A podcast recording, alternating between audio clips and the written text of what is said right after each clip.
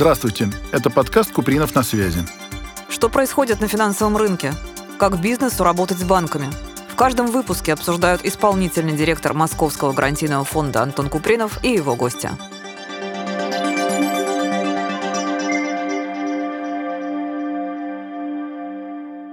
Добрый день, дорогие друзья. С вами исполнительный директор Московского гарантийного фонда Антон Купринов и мой сегодняшний гость, председатель Комитета по финансовым рынкам опоры России, генеральный директор аналитического центра «Бизнес-Дром» Павел Самиев. С Павлом мы знакомы, я уже не могу посчитать, сколько лет, еще с моей жизни в лизинге. Вот с тех пор продолжаем успешно сотрудничать, общаться. Павел, приветствую. Приветствую, да. У нас тема наша, кредитование малого и среднего бизнеса в нашей стране такой вопрос, наверное, избитый, но слушателям наверняка тоже интересно. Вот что за феномен? Что происходило? Почему вот с кредитованием малого бизнеса случилось именно то, что случилось? Он показал значительный рост, когда должно было быть совсем по-другому. С чем это связано и что будет дальше? Как думаешь? Да, действительно, парадоксальный рост, можно сказать. И, кстати, вот 20 год тоже пандемийный, там была хорошая динамика, при том, что до этого, до 19 года было лет, наверное, 6 падения, или там был какой-то год слабый рост, но в основном падение. Вдруг 20 год резкий рост роста объемов кредитования и, соответственно, 22 При том, что, получается, все предпосылки были к тому, что, по крайней мере, рынок должен был стагнировать, и объемы кредитования, ну уж не расти скорее. С другой стороны, кажется, что, может быть, они выросли из-за того, что предприниматели, то есть как раз малый и средний бизнес, испытывали проблемы с выручкой, соответственно, с объемами деятельности, нужно было закрывать дыры какие-то ликвидности, но это и должно было, по идее, отразиться в плохом качестве. А второй парадокс, что качество тоже не ухудшилось, оно даже улучшилось. То есть ниже просрочка, ниже объем проблемных кредитов. Как можно объяснить? Ну, в пандемию можно было объяснить резким ростом льготного кредитования, специальные программы, которые действовали именно во время пандемии, то есть это кредитование на зарплату, вот эти вот другие продукты, которые были специальные, они только в этот год действовали. В прошлом году специальных таких программ, наверное, таких вот выделить нельзя. То есть были программы поддержки, о них мы, наверное, будем говорить, но, тем не менее, специальных вот именно того года не было. Тут есть два момента, которые вот именно статистика показывает. Первый — это рост объемов кредитования в некоторых отраслях. Это, прежде всего, так называемая техническая научная научная профессиональная деятельность, там вот прям взлет такой. Плюс это операция с недвижимостью, со строительством. То есть если их убрать, то, конечно, динамика не такая классная, то есть там и меньше темпа роста, и портфель не так вырос, и просрочка похуже. Ну вот. Но, тем не менее, второе объяснение все-таки оно все равно такое позитивное. Это то, что малый бизнес адаптируется, расширяется и, в общем-то, пережил прошлый год не так плохо, как многие ожидали, потому что вот в тех сферах, прежде всего в потребительских отраслях, опять же, где работает большая часть малого бизнеса, несмотря на то, что был шок некоторые весной, Потом было восстановление и рост кредитования, в том числе как бы на поддержку деятельности и даже расширение ее. Поэтому в целом в целом. Это отражение того, что малый бизнес действительно адаптировался и не так плохо себя чувствовал, и даже планировал расти и рос. Вот, мне кажется, это главный результат. Это результат внушает оптимизм. Малый бизнес действительно показал очень сильную стрессоустойчивость. И через кредитование действительно кто-то, может быть, закрыл определенные дыры в какой-то период, когда нужно было ликвидность пополнить, оборотные средства. Кто-то даже пускал на развитие, и это развитие приносит результат. А это только в кредитовании в чистом было или в других продуктах с родными кредитованию? Лизинг, факторинг, еще какие-то? Ну вот э, действительно сравнение с другими продуктами показывает, что в прошлом году кредитование росло чуть даже больше, чем альтернативы, хотя, кстати, последние годы они показывали лучшую динамику, чем кредитование, тот же лизинг, факторинг и так далее. Но тем не менее, например, лизинговый рынок в целом в прошлом году упал. Ну да, он взгрустнул как-то да. очень сильно. Да. И факторинговый рынок упал, там минус 5% в целом у факторинга, там у лизинга, если брать в терминах нового бизнеса, там тоже что-то минус 7 минус 8%. Но лизинг для малого бизнеса, отдельно, если мы посмотрим, и портфель, и новый бизнес, особенно важен новый бизнес, да, и факторинг, портфель факторинговый, объем профинансированных средств для малого бизнеса. Они выросли, то есть там тоже рост, несмотря на общий падение. Ну, та же история, та же история да, да. да, да. Плюс, конечно, нельзя забывать про микрокредитование, там тоже рост именно микрокредитования. И еще, конечно, интересные сегменты, вот совсем такие вот альтернативы. Альтернативы — это краудфандинг, например. Там вообще какие-то колоссальные темпы роста, там 40%, по-моему, в прошлом году. Они, можно сказать, с нуля растут, может быть, поэтому заметно понятно. Да. Понятно, что низкая база, да, но все-таки хороший рост и перспективы у этого сегмента тоже неплохие. И там тоже появляется программа поддержки, самое главное. То есть там тоже есть, например, субсидирование расходов на использование краудфандинговых платформ, то, что это расходы для заемщика, И программа субсидирования, она тоже помогает снизить эти издержки, поэтому тоже стимулирует объемы роста. А мы, кстати, бы хотели бы тоже, как гарантийная организация, в этом, так сказать, пироге поучаствовать, но там столько надо поменять в законодательстве, потому что там физиков много, как кредиторов, инвесторов. Там, в принципе, их очень много, и мы должны их формально отбирать, какими критериями пользоваться, можем ли мы это делать. Они все через платформы работают. А какова роль платформ? Мы с платформами не можем. То есть там работу надо проделать еще большую, но я считаю, это стоит того. Интерес к этому довольно большой. А вот микрофинансирование тоже как-то серьезно выросло. Ну, это общий тренд. Мы видим, получается, что все кредитные квазикредитные сегменты, да, они все выросли именно для малого бизнеса. И микрокредитование тоже в какой-то степени может быть, потому что там же работают госинфо, так называемые, да, еще тоже такая история, что есть определенный объем фондирования у них, соответственно, и они могут, не оглядываясь на рыночную, в том числе, ситуацию с точки зрения ставок и так далее, они вот дают определенные условия. В какой-то момент для малого микробизнеса это оказалось, вероятно, там даже лучше, чем то, что банки предлагают. Возможно, это один из факторов, почему такой рост. Но в целом все сегменты, получается, да, вот что мы не посмотрим, везде финансирование малого бизнеса в прошлом году выросло. И больше того, тенденция продолжается и в этом году. То есть если январь был э, не очень хороший, там был определенный провал по объемам и по динамике, то с февраля тренд снова такой же, февраль, март, апрель, сейчас есть предварительные результаты. Везде тоже рост. То есть все кредитные сегменты для малого бизнеса растут. И причем, вот, допустим, в розничном кредитовании, в корпоративном кредитовании тенденции не такие. Там более рваная динамика и хуже. А вот именно малый бизнес все больше и больше кредитуется, все больше и больше объема лизинга, факторинга, микрокредитов.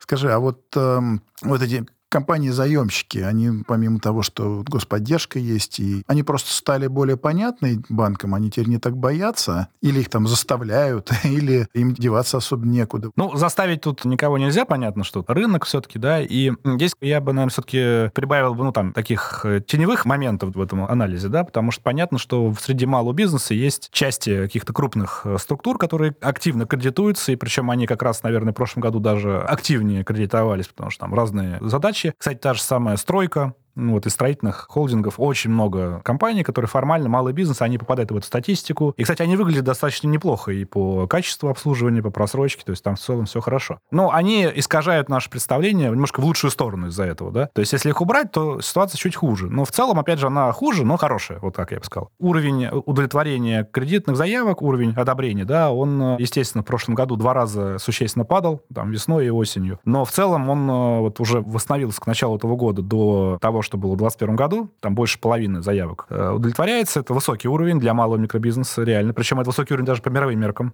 То есть если больше половины заявок удовлетворяется, это прям реально хороший отбор. А это малый микробизнес. И мы все время же помним вот эти тезисы о том, сколько от количества малых предприятий, которые созданы, доживают до пяти лет, например. Да, там какая-то приводится доля очень маленькая обычно. Но получается тут у нас такая ситуация, что вот именно заемщики малого бизнеса, с которыми банки работают, они показывают очень хорошую платежную дисциплину. Понятно, что банкам нравится при более высокой марже. Просто процентная маржа достаточно высокая. Малый бизнес переваривает более высокие ставки. Плюс, конечно, программы поддержки. Понятно, что без этого невозможно было бы такую динамику показывать. Ну и, наверное, третий фактор, что малый бизнес сам стал более правильно смотреть на разные финансовые услуги, то есть разбираться в этом лучше. Действительно, информированность повысилась. Это важно, потому что, конечно, раньше, там, вот буквально там взять там 5-7 лет назад, практически любой малый или микробизнес, так, чтобы руководитель, владелец понимал вообще, в принципе, там, условно, разницу между различными кредитными продуктами, что такое лизинг, там, да, ну, практически никто особо не понимал. Ну, очень мало кто. А сейчас наоборот. То есть большинство понимает, о чем речь, и знают, как воспользоваться. То есть на самом деле резко изменилась ситуация. Они все сильно увереннее чувствуют и ведут. Это видно. Да.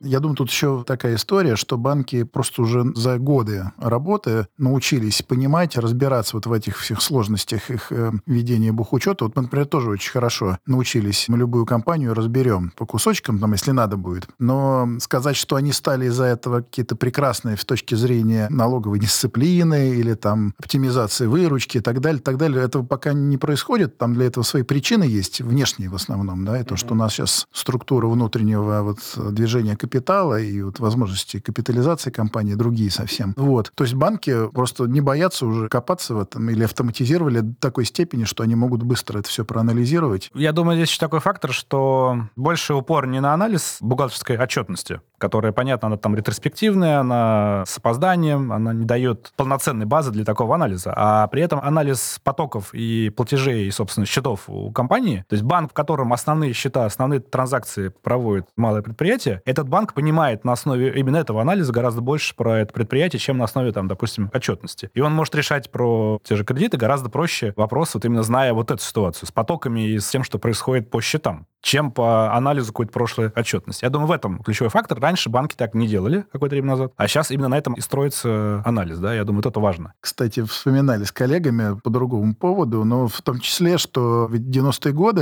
еще с советского времени, у компании могло быть там хоть 10 валютных счетов, но один рублевый. И налоговая тогда приходила за этим счетом. Но, с другой стороны, пожалуйста, любую аналитику ты мог там сделать. Да, можно сделать, Где да. банк, который имел твой счет, и он знал, что это единственный счет, ему не особо заморачиваться надо было с пониманием. А сейчас это все сильно сложнее, и вряд ли это вернется к истории с одним счетом. Ну, с одним счетом не вернется, может, это и не нужно, потому что понятно, что это там конкуренция определенная, да, и по условиям еще много чего. Но базовый счет, где основной объем транзакций, он снова как бы так или иначе есть, и банк, в котором этот счет, он понимает про потенциального заемщика очень много, и может на этой базе принимать решения. Анализ транзакции, анализ счета, это действительно вот такой фактор. Ну да, плюс еще искусственный интеллект добавился, который решение принимает иногда крайне странные, поскольку мы его извилины не контролируем, мы не, мы не понимаем. Время только покажет. Ну, то есть сейчас нынешним кредитчикам хорошо надо математику учить. Потому что в мое время говорили, что вам достаточно будет четырех математических действий, проживете. А сейчас немножко посложнее.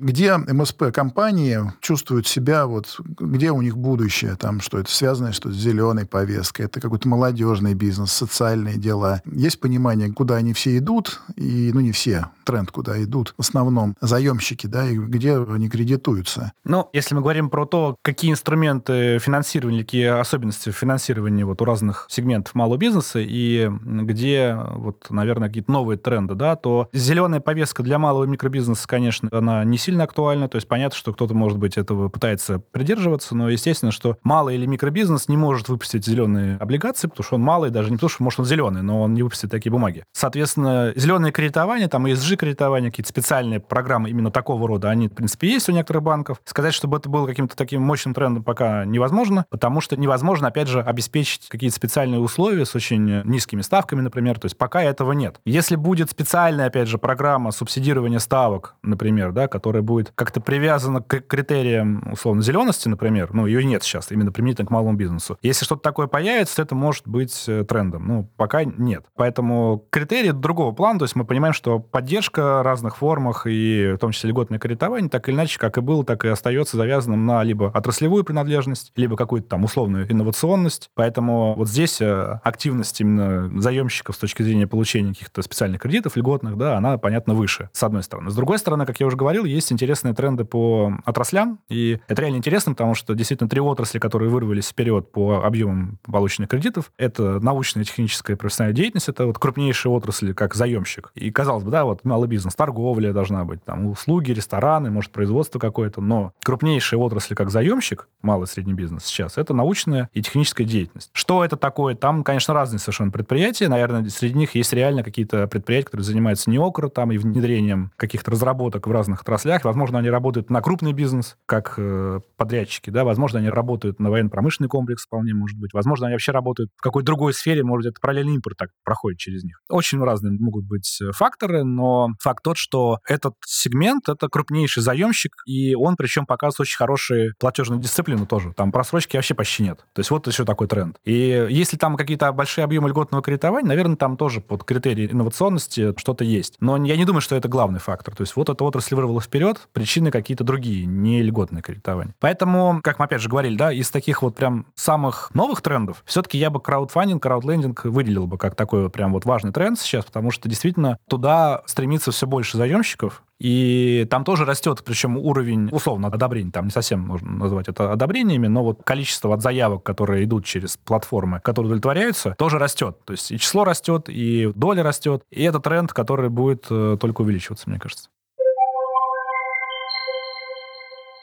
Ну, а история с облигациями немножко надо подождать. Да, они будут, но чуть попозже. История с облигациями, она все-таки для среднего бизнеса, потому что экономическая эффективность размещения, ну вот, какой объем можно разместить так, чтобы это имело смысл экономический? 200 миллионов, 300, наверное, где-то порог в этом районе, выше чего имеет смысл облигационного займа, да? А это средний бизнес, очевидно, уже. Ну, То есть не малый, не микро. Который еще и обелиться готов. Конечно, да. да. Это уже сопренные принципы с отчетностью. Это аудит, это МСФО, на самом деле, практически must это еще МСФО, это рейтинг, кредитный рейтинг. Малый бизнес — это не совсем про такую историю. Были примеры, кстати, с малым бизнесом, который выходил и размещал облигации. Самый яркий пример, к сожалению, закончился плохо. Это дядя Дёнер. Можно там в двух словах сказать. Это был реально малый бизнес с небольшой выручкой. Это шаурма. По-моему, в Новосибирске или в Екатеринбурге. Ну, в общем, вот Урал или Сибирь. В нескольких городах это были точки продажи шаурмы. И они вышли на облигационный рынок и разместились, и получили рейтинг даже, и отчетность какую-то там сделали международную. Но там было сразу видно, что не очень это все стабильно, сильно, и в результате дефолта они не смогли обслуживать, они даже не смогли обслуживать облигации, да, не то, что там уже гасить, а даже обслуживать. Ну, малый бизнес, и риски реализовались. Причем риски совершенно какого-то такого свойства, ну, вот там... Ну, серии. тем более, это очень конкурентная отрасль. Конкурентная отрасль, там да. Там ошибиться, как говорится, это Но нечего делать. Просто для понимания, там не хватило для того, чтобы, соответственно, обеспечивать свои обязательства, не хватило что-то из серии 3 миллионов рублей. Для облигационного рынка ситуация, когда у эмитента не хватает 3 миллионов рублей, ну, конечно, дальше отношение инвесторов, оно соответствующее к этому сектору. Слушай, Паш, ну ты же ведь тоже, в принципе, бизнесмен. Я уж не знаю, зачем тебе это нужно, но, ну, может, для души. Посмотреть, как это да, с той да. стороны происходит. Ну, а ты сам пользовался какими-то мерами поддержки? Может, там ты думал или будешь думать? Что-то вот сейчас работает, что можно пощупать и воспользоваться? Да, действительно, у меня несколько разных малых предприятий было и есть, и, можно сказать, практически серийный предприниматель. У нас футбольный манеж, например, был, и есть кофейня, которая действует сейчас. И для практически всех, э, то есть для консалтингового бизнеса, бизнеса или других, которые мы открывали, нам именно кредитование, какое-то привлечение финансирования не требовалось. Но вот именно с кофейней у нас есть опыт получения гранта на открытие точки общепит, потому что мы полностью соответствовали критериям, мы открывались в прошлом году. Мы, на самом деле, приняли решение об открытии в январе, вот, начали все это делать в феврале, и как бы к марту мы попали в такую понятную ситуацию, когда, в частности, покупка кофейной машины, которая там стоила, условно, 350 тысяч рублей, стала стоить 700 тысяч, и ее еще и ждать нужно там два месяца оказалось. Ну, то есть понятно, что многие вещи, они изменились резко мы... Пришлось пересчитывать. Пересч... Да. да, не просто пересчитывать, а там плюс, естественно, что проблема со спросом, спрос резко упал и так далее. Но мы, да, действительно воспользовались грантом, грант на открытие точки общественного питания. Получить его было не так сложно, то есть, на самом деле, такие мифы, что вот невозможно получить грант. Нужно просто правильно заполнить и предоставить документы, которые нужны, аккуратно. То есть, вот действительно это такое. Мы, кстати, получили не с первого раза, мы получили со второго раза грант, и потому что мы допустили там некоторую техническую ошибку, которую можно было бы обнаружить, но мы ее не обнаружили. Соответственно, пришлось заново переподавать. Но, опять же, никакого бином Ньютона здесь нет. То есть, если просто аккуратно и правильно все сделать, то, в общем все нормально и выходит. И дальше уже процедура достаточно прозрачная, она оцифрованная. То есть, в этом смысле нужно обязательно следить за новыми программами. Я настоятельно рекомендую на MBM МОСРУ, соответственно, да, вот смотреть за теми программами, которые вообще вот появляются, там разные новые есть. И там понятно, как это все заполнить, как подать заявку и как это все получить, тем более есть и консультации. И я знаю, что фонд консультирует тоже тоже по таким вот проектам. Мы совместно с ГБУ МБМ это делаем, и вроде там статистика обращений очень впечатляющая, там больше пяти тысяч в прошлом году, это так заметно. Да, да. Традиционно мы в конце беседы спрашиваем какие-то советы, пожелания предпринимателям. И, может быть, все-таки ты эксперт в этой части рынка и прогнозы строишь. Что ждем от, скажем, лета и осени в плане, ну, например, ставки ключевой или трендов в ставках кредитования? Ну, э, начну с прогнозов. Здесь как бы действительно есть большая развилка такая, да, потому что и Центральный банк об этом говорит, про ставки, про ключевую ставку в том числе, потому что, с одной стороны, сейчас инфляция это у нас минимальная за там тоже достаточно большой период. И кажется, что можно и ключевую ставку снижать, вслед за чем и ставки на рынке должны падать. Но ЦБ осторожен именно в том смысле, что осенью ожидает, наоборот, давление на инфляцию и, может быть, даже какую-то корректировку ключевой ставки вверх. Об этом, в принципе, прямо уже говорится не одно заседание, это некий такой прогноз, что осенью возможно. А потом снова возвращаемся вроде бы к тренду снижения, и вот этот вот таргет, там, 4% инфляции и ставка близкая к этому, там, районе там, 5 на 24 э, год, она остается актуальной, и про это Центральный банк говорит. Я думаю, что если не будет какого-то внешнего, опять же, шока нового, а, в принципе, уже все шоки, мне кажется, которые могли быть, они реализованы, так, скорее всего, всего, и будет. То есть мы сейчас будем жить в такой ситуации. Летом будет инфляция минимальная, потом она несколько увеличится, но ставка будет стабильной. То есть ЦБ сейчас, получается, мог бы снижать, но не снижает. Потом он может повысить, но, скорее всего, тоже не повысит. А в следующем году она начнет снижаться. Поэтому сейчас программы поддержки, которые позволяют брать кредит дешевле, чем на рынке при такой ключевой ставке, они остаются актуальными. И вот не лайфхак, опять же, а совет, да, обязательно изучить, какие программы по отрасли, по специализации компании, по ее, соответственно, другим параметрам подходят. Опять же, обращаться за такой консультацией вот на эту горячую линию фонда, да, для того, чтобы выбрать такую программу. В банк идти и спрашивать у самого банка, чтобы банк привел и показал, что может выдать в качестве какой-то льготной формы. Банкам это нужно. То есть э, не надо думать, что банк не хочет выдавать льготный кредит, потому что вроде он дешевле, да, ему это не нужно. Нет, он же получает за льготный кредит, по сути, субсидирование, это же не то, что он снижает ставку, не получая ничего, просто снижая свою маржу. Нет, он э, получает компенсацию и при этом получает хорошего заемщика, который подходит под соответствующие критерии. Поэтому совет однозначно идти в банк с целью выбрать такую программу, которую банк, соответственно, может реализовать льготную. И еще важный совет, чтобы идти в банк не только крупный. То есть мы привыкли, что вот, ну, да куда идти? Ну, вот есть несколько банков, там вот есть первые пятерки, они все работают с малым бизнесом, конечно, но надо идти в средние и малые банки, потому что они тоже работают в этих программах, и иногда они могут более индивидуально подобрать такой продукт, продукт, не только кредит, но и какие-то другие формы, да. И ну, они готовы с этим повозиться. И повозиться да, готовы, да. Поэтому вот однозначно такая рекомендация, да. И не бояться сейчас как раз идти в банки с таким вопросом, потому что, повторюсь, для банков сейчас малый бизнес выглядит очень интересно как заемщик. То есть они готовы вот прям реально работать хорошо. Этого не было буквально года три назад. Не так совершенно выглядело. Для банков три года назад выглядело так, что есть розница, которая там и растет мощно, и это прям вот самый лакомый кусок был. А малый бизнес где-то был на периферии. И для большинства это, ну, да, можно заниматься, но как бы без энтузиазма. Сейчас наоборот, малый бизнес это прям вот самый-самый лучший сегмент для банка. Так и есть. И они так и относятся к малым предприятиям. Прекрасно. Ну что ж, я тогда тоже слушателей призываю внимательно прослушать то, что Павел нам посоветовал, особенно то, что он ожидает, ставка будет стабильная, плюс программы, и те, кто хотел развиваться дальше, надо подумать и воспользоваться теми возможностями, которые есть сейчас. А я, соответственно, благодарю Павла за встречу, за этот такой интересный разговор, поскольку мы, слава богу, часто видимся и общаемся, мы где-то к осени, может быть, еще раз соберемся, ну или ближе к зиме, и посмотрим, что произошло за лето и осень, и построим, наверное, программу прогнозы на будущее. Так что, Павел, спасибо огромное. Остаемся на связи. Всего всем доброго. Спасибо. Всего доброго.